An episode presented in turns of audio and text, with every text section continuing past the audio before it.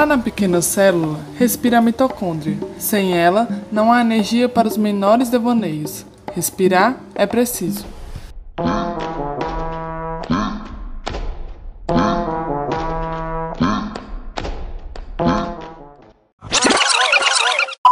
E aí, eu sou Léo Silva.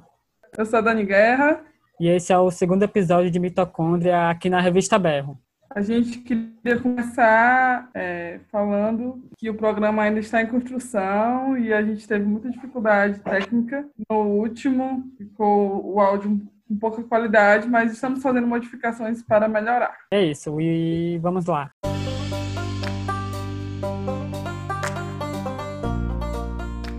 Março de 2020. O Brasil se vê no meio da pandemia. E assim ficamos. Com os dias passando, aumentaram os números de infectados, as mortes começaram a acontecer em São Paulo e hoje nos encontramos com quase 50 mil infectados em todo o país. No Ceará, os quase 5 mil casos de doença lotam os leitos com respiradores do Estado. Pelas calçadas, as pessoas parecem não entender o impacto do vírus. O SUS, um dos equipamentos de saúde mais importantes do mundo, se encontra em coalizão. Quem defende a privatização do sistema hoje encontra nele a salvação. O Sistema Único de Saúde é uma conquista do povo brasileiro, garantido no artigo 196 da Constituição Federal de 1988. O sistema nasceu por meio da pressão dos movimentos sociais para que o acesso à assistência de saúde de qualidade não ficasse restrita ao modelo privado ou à saúde complementar. O SUS recebe ameaça máxima desde o começo do mandato do canto dos infernos Bolsonaro. Em dias de pandemia, está na cara no acompanhando o feed do desgoverno. A produção audiovisual já em curso na fila do SUS se transforma em websérie com seis capítulos. Hoje, no segundo episódio de Mitocôndria, estaremos conversando com a diretora e pesquisadora de saúde, Ellen Francisco.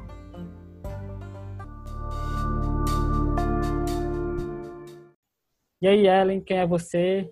O que, que é o Na Fila do SUS? Olá, boa tarde. Bom, é, ah. eu sou Ellen Francisco, né? Eu sou profissional de saúde pública, é, trabalhando até recentemente aqui na Prefeitura do Rio de Janeiro como nutricionista, atendendo numa clínica da família. Mas sou pesquisadora de saúde pública, especialista em saúde da família e mestre em educação profissional em saúde. Bom, e tracei uma carreira construída na discussão do SUS em defesa do Sistema Único de Saúde e da importância dele para a saúde da população. Na websérie a gente vê uma produção urgente. Por que o Na Fila no SUS é urgente, Ellen? A websérie Na Fila do SUS, ela começa com uma proposta de documentário, na verdade. É, faço parte de alguns movimentos em defesa do SUS, né, como é, mencionei, mas assim, eu atuava junto com um coletivo de articulação que chama Nenhum Serviço de Saúde a Menos e pelo movimento classista em defesa da saúde do povo. A gente já vinha denunciando há um bom tempo o desmonte da atenção básica, o desmonte do SUS enquanto um sistema de saúde público de qualidade e que fosse universal, né? Não um SUS para pobres, mas um SUS para todos. E o SUS, desde que nasceu, ele já nasce subfinanciado. Então, a gente já denunciava que em algum momento o sistema de saúde ia entrar em colapso, porque já não tinha uma quantidade de financiamento necessária desde que nasceu, e nos últimos anos tem passado por um desmonte absurdo, assim, né? Então, é, de, de, Bom, vamos falar do, do Ricardo Barros, que foi o ministro da Saúde do Michel Temer, né? Que que já era próximo dos planos de saúde e que já falava de planos de saúde populares, né, dizendo que o SUS era ineficiente. Esses planos de saúde já tinham um desejo de se, é, de se utilizar da estrutura do SUS para cobrar um plano ainda mais precário, né, que eles chamavam de planos populares, que as pessoas não têm acesso a atendimento hospitalar e a emergências. Então, esse interesse do setor privado no SUS foi fazendo com que é, os políticos que tinham relação com o setor privado fossem cortando mais ainda a verba, os investimentos no SUS. Então, a gente tem uma emenda constitucional 95 que vai reduzir os tetos das políticas públicas, né? Então, o SUS tem um corte brutal de investimentos com essa emenda constitucional. É, então, veja, né? A gente discutia em algum momento que a, crise econômica tem se avançado produzindo ainda mais doença nas pessoas, né? Então, ou seja, é, doenças que estão relacionadas, relacionadas com a saúde mental por conta da violência. Então, as pessoas se sentem têm mais ansiedade, as pessoas têm mais é, sintomas de doenças que estão relacionadas com a condição que vivem, né? A condição de violência. Mais a condição de precariedade. Então, de 70% a 80% da população brasileira depende exclusivamente do SUS. Então, essas pessoas não, nem sempre tiveram acesso à saúde, principalmente quando se fala da população negra, né, que, que todos os direitos e seguranças sociais foram negadas. Então, essas pessoas têm maior possibilidade de desenvolver doenças, de pressão, de diabetes, por conta do cuidado em saúde, né, ou seja, as consultas de saúde, e por conta da, da situação de precariedade que as pessoas vivem né, no, no nosso país. Então, a gente fala de, um, de, uma grande taxa de desemprego, de trabalhos informais que não garantem a, a subsistência de muitas famílias. E a gente trabalhando nas favelas do Rio de Janeiro, né, eu atendendo, via assim que os meus pacientes ficavam cada vez mais doentes por conta da crise econômica, então infartavam, tinham pressão alta, diabetes descompensava, e a gente na saúde não conseguia dar resposta. Alguma resposta a gente dava quando tinha um serviço melhor estruturado, e depois que foram tendo os cortes na saúde, a gente tinha mais dificuldade de cuidar das pessoas. Então a gente dizia, enquanto movimento de saúde, o sistema de saúde está colapsando vai chegar um momento em que, bom, já tinha esse momento, né, que as pessoas não conseguiam acesso à UTI. E a gente precisava usar o audiovisual como uma ferramenta para denunciar isso, porque o audiovisual ele se aproxima mais das pessoas, né? Então a gente, o tipo de linguagem. Então a gente dizia, a gente enquanto trabalhador do SUS, a gente precisa se empoderar desse, dessa ferramenta que é o, audio, o audiovisual para fazer um filme que mostrasse o desmonte do SUS, que a gente pudesse levar para discutir com as pessoas que a gente atende, com a população de uma maneira geral. As pessoas têm que saber o que está acontecendo. Então a gente começou a gravar esse documentário falando sobre três frentes de desmonte, que era a população mais vulnerável, né? População em situação de rua, é, as populações nas favelas, e aqui seria no caso do Rio de Janeiro, que era onde, onde eu atuava, até dezembro do ano passado, e a população indígena que também sofre com acesso à saúde. É. Nesse decorrer de montar esse documentário, a gente também foi pego pela pandemia, né? A pandemia cai no nosso roteiro de uma maneira que a gente fala assim, pronto, o colapso da saúde está dado. Se a gente antes já não tinha condições de dar respostas às necessidades de saúde, agora com uma pandemia que avança nessa letalidade e que avança nesse contágio, muito menos resposta a gente vai conseguir dar. Então, é urgente que as pessoas entendam o que está acontecendo, entendam o que é o desmonte do SUS, a quem interessa, de que maneira que ele se dá, para as pessoas poderem defender aquilo que é seu por direito. Por isso que a gente falava que era urgente assim, essa produção. É urgente essa denúncia, é urgente esse debate, é urgente essa defesa. Aqui em Fortaleza a gente começou a usar muito assim essa ferramenta do audiovisual como uma ferramenta de comunicação, né? E em 2018 eu acompanhei uma uma amiga da psicologia que estava se formando, que ela está fazendo um trabalho no CAPS, né, que estava falando sobre desmonte e tal. A ideia também era fazer um documentário, só que não conseguimos concluir devido ao tempo, né? E, e o que eu queria te perguntar, Ellen, era dentro desse processo, como é que se dá esse processo de pesquisa da produção do filme, né? E, e como é que se deu essa transformação para a série, né? Porque a gente vê nos episódios que existe uma, uma vasta pesquisa de conteúdo, né? Tanto do material como também da decupagem, assim. É, a gente já tinha um debate é, um pouco avançado nessa construção do documentário, né? Sobre quais são as estruturas políticas e conceituais de desmonte do SUS. Dentro da, da Bombozila, né, que está produzindo esse documentário, eu sou profissional de saúde, mas a maior parte das pessoas que compõem a Bombozila são do audiovisual. É, então, na, na, nas minhas organizações de debate de saúde pública, a gente trazia para a Bombozila e explicava um pouco da orientação, é, o que está dizendo a política pública, o que os movimentos sociais defendem como pauta e o que, que a gente tem na prática como saúde pública. Né? Então, a gente pensava antes, assim, nos três eixos, né? É, o que acontece, o que os movimentos sociais estão pleiteando, que é a pauta do movimento social, e o que está dada na, na, política. E como a gente acompanhando, assim, né, vamos dizer que no, nos governos do PT se avançou muito na diretriz e na, na, organização do SUS, né, porque boa parte da reforma sanitária participou da organização desse Ministério da Saúde, Porém, a gente continuou sem um financiamento adequado para o SUS. Dinheiro mesmo não entrava para o SUS. Então, quando a gente resolve estruturar o documentário, a gente já tem uma larga pesquisa anterior é, sobre atenção à população de rua, sobre é, atenção à população indígena, sobre atenção à população na atenção básica, na favela, ou no acompanhamento do que é a estrutura do SUS.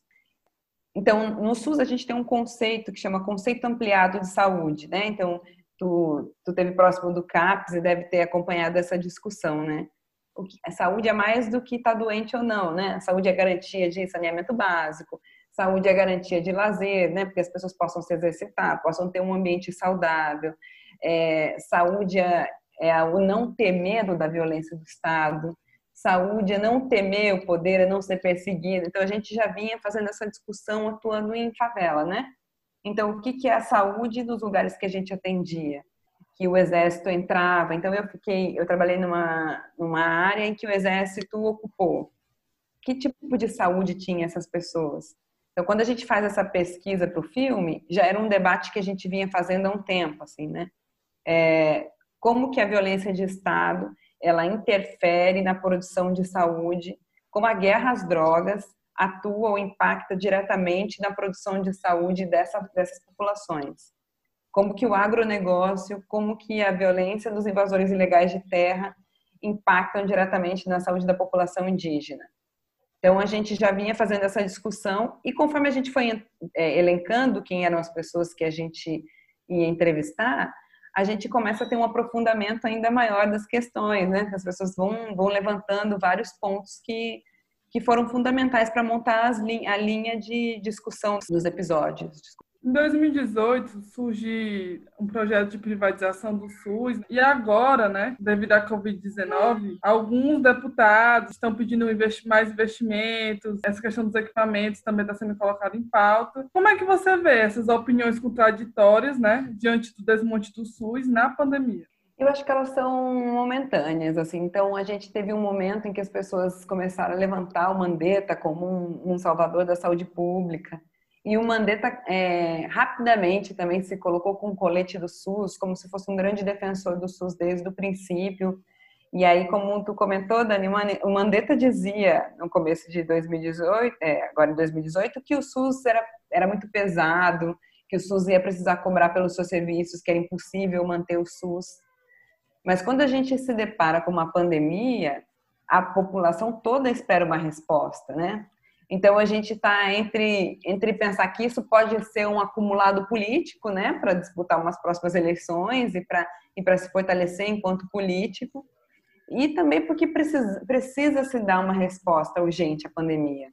Então as pessoas estão morrendo e a gente está dizendo, né, da subnotificação que é que é muito grande. Então não tem teste basicamente. Então como é que tu vai afirmar que as pessoas morreram de covid? É, os sistemas de notificação são lentos. Então, assim, a gente não tem ao certo qual é a quantidade de casos de mortes por Covid e qual é a quantidade de internações. Então, para se dar resposta a tudo isso, se fala de um, de um financiamento do SUS. Mas isso também entra dinheiro no setor privado. É, o setor privado, inclusive, nega é, perdão de dívida ou nega receber uma parte de dinheiro para não ter que atender pessoas que estavam inadimplentes é, no, com seus planos de saúde. Então, assim, eles não vão receber os pacientes do SUS. Tem uma, uma discussão e uma luta de que a fila para internações em UTI seja única, né? Que tanto o setor privado quanto o SUS tenha seus leitos disponíveis para uma fila única. Então, o SUS faça a gestão dessas, dessas pessoas que precisam de internação para distribuir entre as filas únicas. Então, essa é uma questão que está no Conselho Nacional de Saúde e que se tem pleiteado que os planos de saúde abram suas UTIs. Mas, assim, são duas lógicas absolutamente diferentes, né? Então, enquanto plano, os planos de saúde são, inclusive, geridos por empresas internacionais, né, como a Qualicorp, American Health, então essas empresas estão falando de contratos de gestão. Eles não estão tratando casos de saúde. Para eles, a questão é, é, bancária, assim, né? Então, se o seu plano cobre isso, o seu plano não cobre aquilo. Se, o, se a sua condição de saúde pede aquilo, é uma, um outro tratamento, aí é um problema seu. Você vai ter que dar um direito, vai ter que se virar com fundos para isso, né? Para o SUS, não. O SUS ele tem que dar resposta à necessidade de saúde das pessoas. Então, veja, a gente tem um momento que os leitos de UTI estão é, tão reduzidos, bem reduzidos. Não adianta entrar com um processo na justiça para abrir os leitos para as pessoas de Covid, porque vão, vão ter que se remanejar outras pessoas.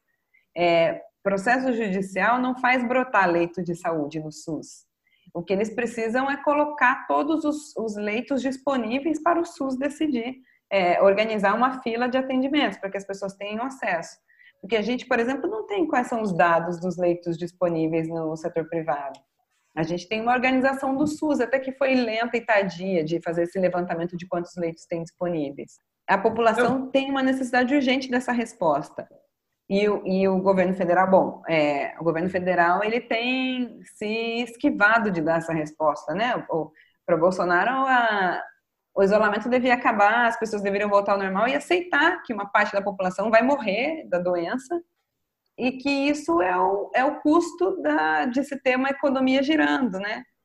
Então, o ministro da Saúde tenta dar uma resposta, o governo federal dá outra, entra um outro ministro da Saúde no meio da pandemia.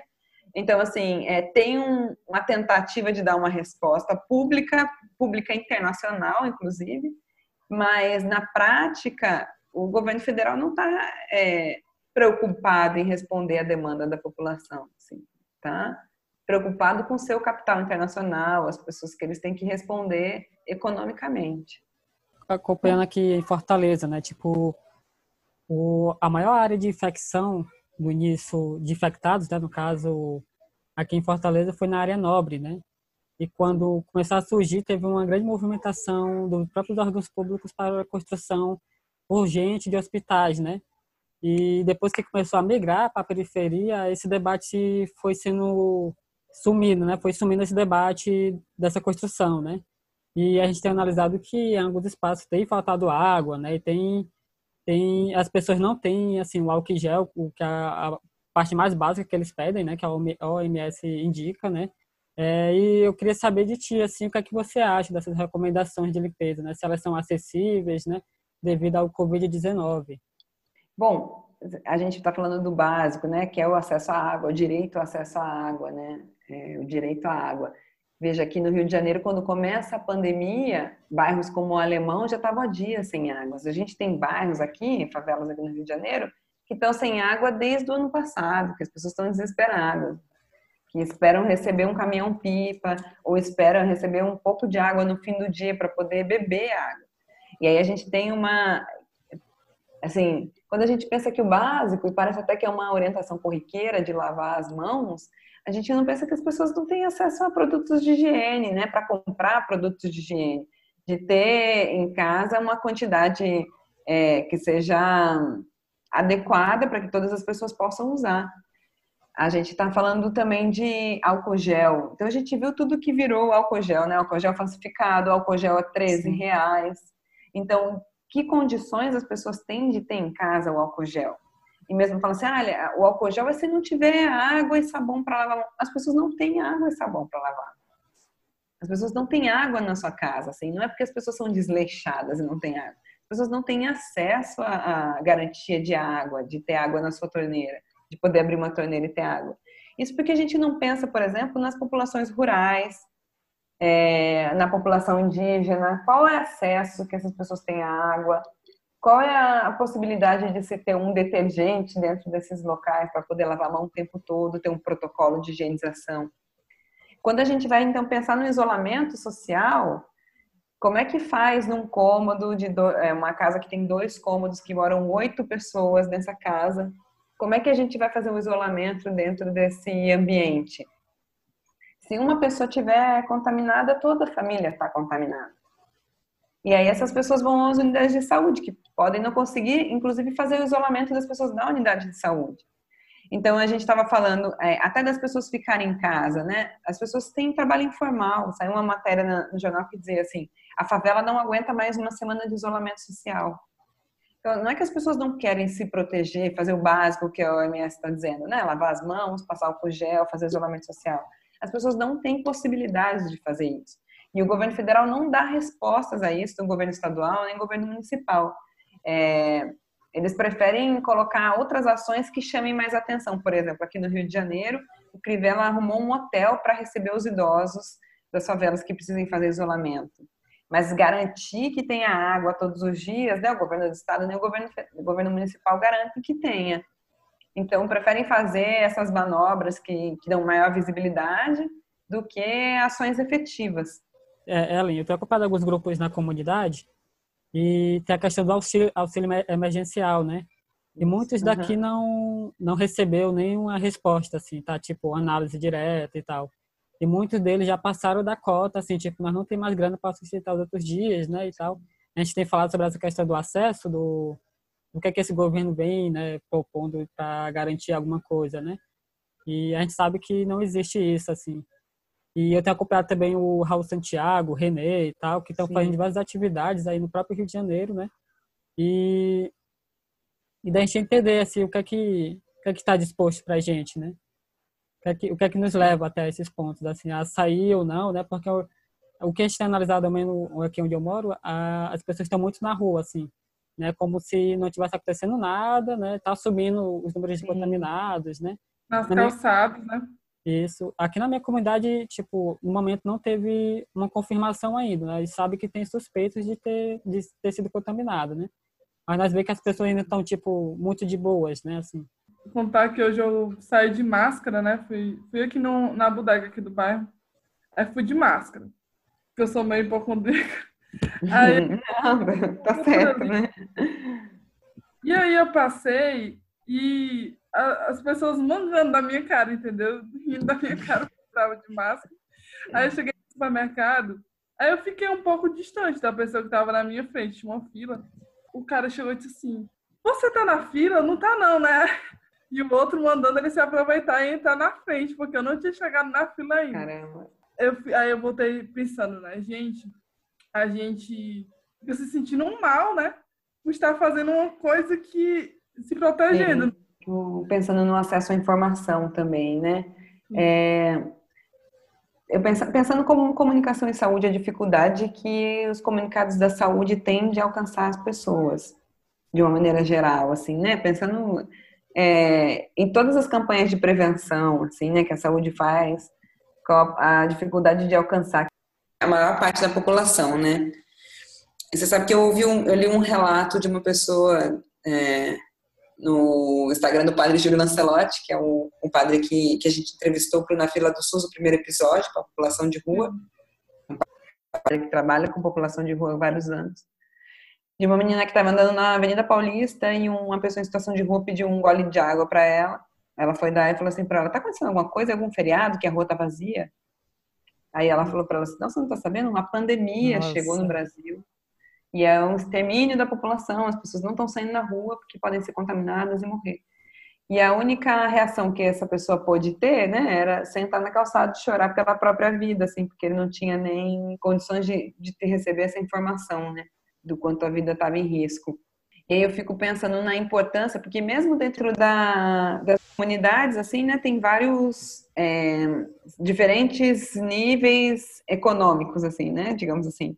Então, tem as pessoas que têm as casas maiores e conseguem ter carro e acesso à internet, e outras pessoas que, que são ainda mais precárias, assim, né, que moram em condições bem precárias e que não, é, não tem acesso à internet, não tem, às vezes é um cômodo muito pequeno num lugar que não circula ar, não tem a possibilidade de ir acompanhando tanta informação, porque também a gente tem essa gama de informações que às vezes é muito grande e acaba até confundindo mais do que ajudando em alguns momentos, né?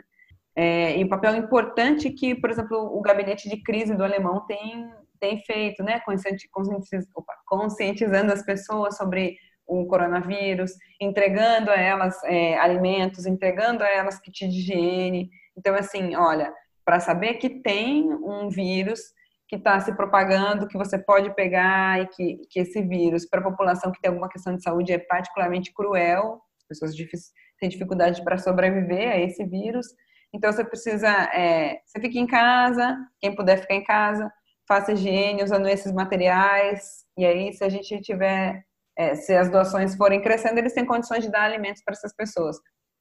Mas assim, qual é a possibilidade, às vezes, das pessoas não terem ou acesso ou também não acreditarem, né? Porque tem uma guerra informativa aí, né? Então, essa guerra informativa também deixa as pessoas desacreditadas sobre o que está acontecendo. Né? E, e algumas pessoas têm uma ou ela morre do vírus ou ela morre de fome, né? Então ela precisa fazer o mundo girar para ela, assim, né? Ela tem suas, não está conseguindo receber é, o auxílio emergencial, não tem internet para fazer seu cadastro no auxílio emergencial, seu CPF não está regularizado, é, tu vai para uma caixa, uma fila grande da Polícia Federal para ver CPF, depois tenta ir para a Caixa Econômica Federal para ver CPF. Tu não tem como ficar nesse circuito. Então, algumas pessoas não têm como fazer isolamento e, e outras pessoas é, ou não acreditam ou não conseguem alcançar o que, que é essa pandemia. Ou é, também algumas é pessoas estão é passando por cima dela porque a negação também ajuda nesse momento, né?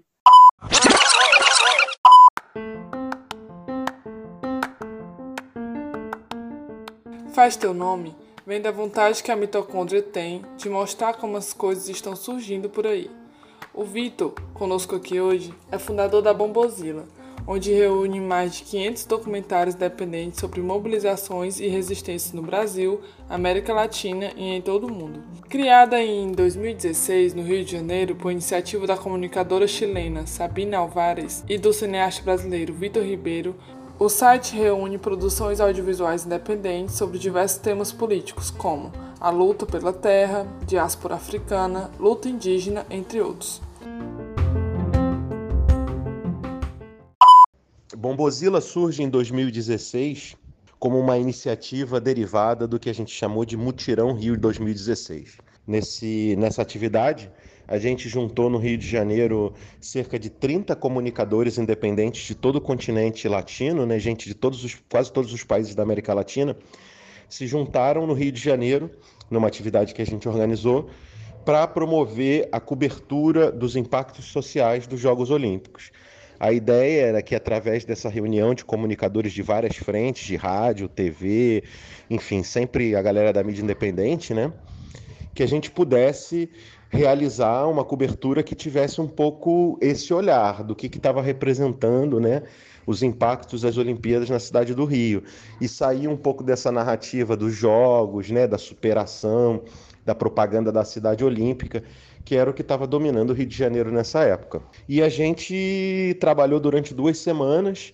A gente montou um espaço de mídia, uma espécie de redação e estúdio, e trabalhou durante duas semanas, enfim, fazendo vídeos, reportagens, textos, é, rádio web, TV web, enfim, foi uma, uma produção bem bem é, empolgada, bem consistente. A gente produziu muito, coisa de dezenas de textos, é, várias transmissões ao vivo, enfim.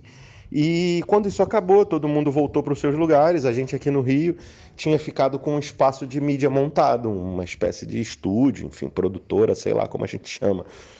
E a gente se olhou e falou: bom, vamos continuar com esse espaço, vamos seguir é, aportando né, essa, essa memória para a mídia independente no Rio de Janeiro.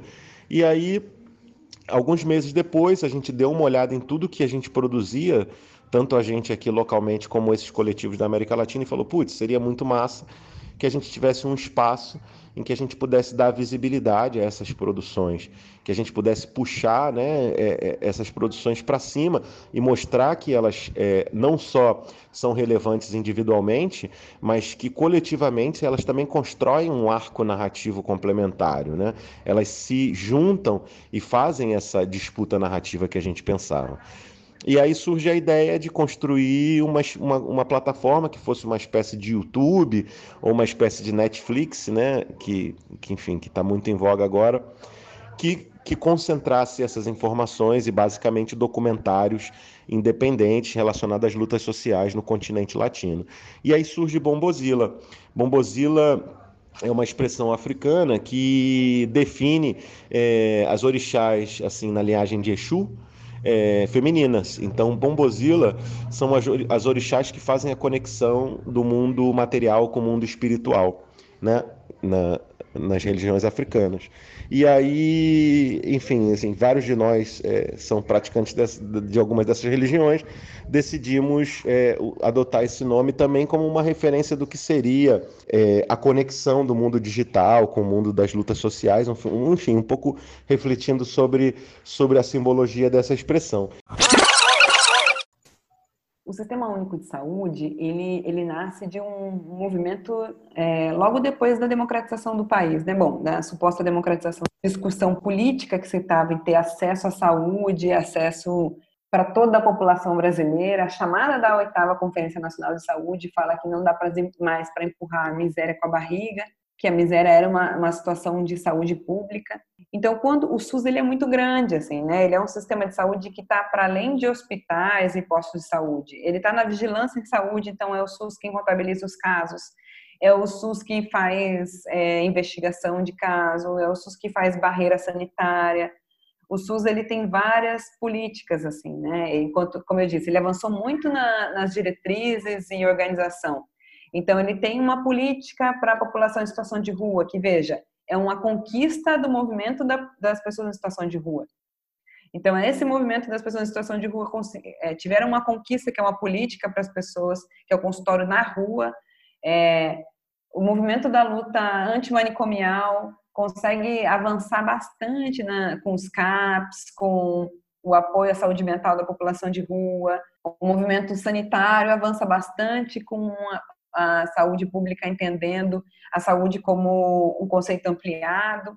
O movimento indígena avança bastante de saúde indígena, que é um subsistema do SUS, que vai, que deve né, é, valorizar o que são suas características, né, o seu sagrado, a sua relação com suas crenças, a sua relação com o seu território, a sua relação com as suas etnias. No entanto, o financiamento e a gestão da saúde sempre foi uma luta é, com os setores do interesse. Então, na saúde indígena, que, que teria é, a saúde, é, era uma luta dos indígenas, que eles tivessem controle da própria saúde, decidissem de que maneira fosse gerida a saúde, não se avançou. Quem controla a saúde indígena são pessoas que têm interesse no setor saúde a luta dos povos indígenas para não perder a CESAI, para o sistema de saúde é, indígena não virar um sistema municipalizado, era assim: se se tem um, um sistema de saúde que está no município, bom, veja, a, o sistema de saúde que é rural não dá conta de atender a população rural e teria que atender a população indígena. Quem que é responsável pelo sistema de saúde em cada município, né? O município. Quem são as pessoas que estão governando o município? São pessoas relacionadas ao agronegócio, relacionadas à exploração de madeira, pessoas relacionadas ao garimpo. Então, se municipalizasse a saúde indígena, se perdesse o sistema de saúde indígena, a saúde indígena está na mão das pessoas que estão caçando os indígenas, né? No seu executar, ele ainda está, ele é aprisionado na da política eleitoreira que a gente vê, que a gente vive, assim, né? Continuam os mesmos coronéis, continuam os mesmos empresários, então, são essas mesmas pessoas que controlam os municípios, os estados, a federação, são as pessoas que impossibilitam o SUS de avançar. São pessoas que recebem financiamento da Bradesco Seguro, são pessoas que recebem financiamento de campanha, né? Da Bradesco Seguro, da Unimed, da Amil, da Qualicop. É, essa websérie, no caso, ela ainda continua em produção? Ela vai virar um longa? Como é? Bom, ela ainda tem mais alguns episódios. A gente continua produzindo, né? Então, a pandemia ela vem no meio da produção da websérie. Então, a gente ainda tem mais. A gente está produzindo o terceiro, temos mais três episódios em produção. O terceiro vai sair na segunda-feira que vem, né? Que é o Favela Nós por Nós, que é um pouco de contar essa experiência da, da auto-organização da favela, né? Para dar resposta ao Covid-19. A gente tem outro episódio que vai falar da uberização do trabalho, então essas relações de trabalho e que coloca as pessoas é, como serviços essenciais, mas deixa a pessoa na rua é, é, a própria sorte, né? Então, a pessoa tem que se virar com os próprios recursos para dar resposta à pandemia e é tratado como um empresário, né? A relação dele com esses aplicativos e essa nova maneira de trabalhar, nova maneira formal de trabalho, assim, né? Digamos assim. É, um outro episódio que é sobre o Covid mesmo, é, e a gente tem discutido muito o termo Covid, coronocracia, que é o estado de exceção que é colocado por conta da pandemia. E um outro episódio que é um episódio que discute o Sistema Único de Saúde. A gente vai falar isso sobre é, a famosa frase do Sérgio Aroca, que é o sanitarista que dizia, né? O que, que é o, o conceito de saúde que parece que é uma coisa inalcançável, né?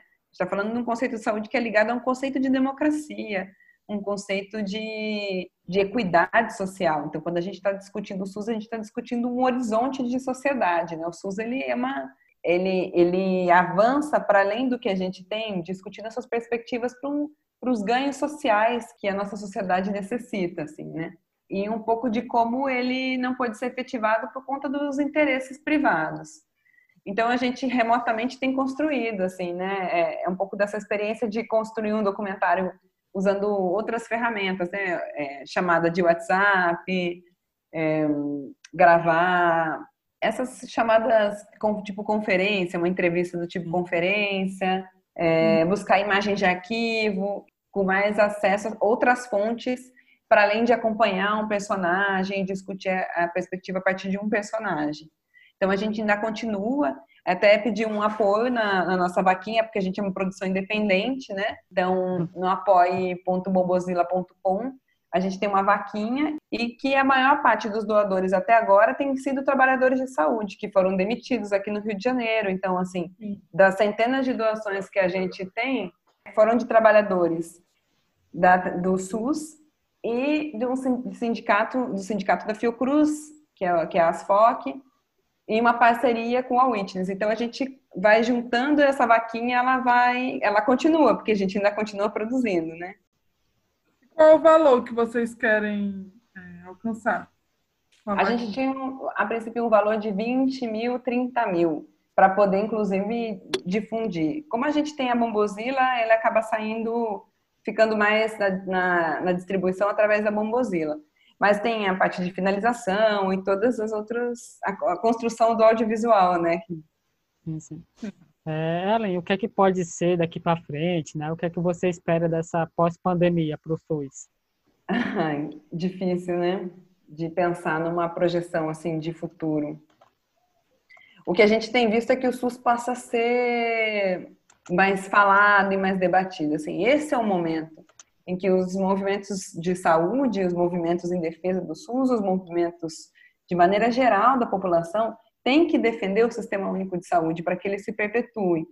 Porque senão a crise pode ser um pouco até mais danosa, assim. Sem o SUS, veja bem, como seria a, o atendimento da população se não tivesse o sistema único de saúde? Então, assim, é, é difícil saber na perspectiva futura, né, o que será. Mas agora o SUS é necessário uma defesa urgente para que ele continue se construindo. Para que no daqui, após pandemia a gente continue nesse processo de construção e fortalecimento do SUS. Pois massa. É, Ellen, ficamos muito felizes com a sua participação aqui no nosso nesse segundo episódio. É, estamos totalmente contemplados, assim, estou, na verdade, pensando muito no que você falou. Acho que fortalece muita coisa eu, quando assisti os dois documentários, os dois é, primeiros episódios, né, da websérie, eu fiquei bem impactada, né? Na verdade, eu fiquei um pouco triste pela situação de que às vezes está posto né, na, nossa, na nossa sociedade uma dicotomia, né? Entre a vida e o mercado, né? E enquanto a gente não entender, né, que o agrotóxico é, é saúde também, é assunto de saúde, quando a gente não entender que toda essa especulação imobiliária também é assunto de saúde, que se as pessoas moram muito distante das, sua, das suas casas, né, é, para viver, para sobreviver, também é assunto de saúde, quando condição de trabalhar ainda é assunto de saúde. Enquanto a gente não entender isso, assim, não entender essa, é, isso de uma forma mais ampla, as coisas vão ficar bem limitadas como estão, né? Na fila do SUS tem muito esse papel. Queria agradecer. Hum, obrigada. É, mandar um... Coisa. Bom, é, queria convidar as pessoas para assistirem o, a websérie Na Fila do SUS, que está na plataforma bobozila.com, que é uma plataforma de documentários independentes, é, que tem, que, que a gente vê, crê que o audiovisual tem essa função, né, que é de, que é de despertar, um despertar de consciência, é uma ferramenta pedagógica para os movimentos sociais utilizarem na, na, construção das suas defesas. Então, como ele é uma, é uma plataforma que tem um alcance na América Latina, assim, né? Então a gente consegue ver que a luta das mulheres aqui é a mesma luta das mulheres no México, que a nossa luta por um sistema único de saúde, um sistema público, um sistema gratuito de saúde, é a mesma luta de outros países na América Latina. Então, é, a gente vai se fortalecendo a partir das outras experiências, né? Então, a Bombozila, ela tem um, uma categoria de saúde que está sendo mais aprimorada agora e construída, que tem essa perspectiva de fortalecer as lutas, né? É, é um pouco, como o Dani comentou, assim, dá um, dá um pouco de desânimo, assim, a gente vê todos os desafios a se superar, mas a gente precisa conhecer bem quem são os nossos inimigos e quais são os nossos desafios para a gente poder estratégias, assim, né? Então é isso, queria convidar as pessoas para assistir, quem puder doar e colaborar, e também compartilhar os episódios para que eles cheguem ao maior número de pessoas possíveis.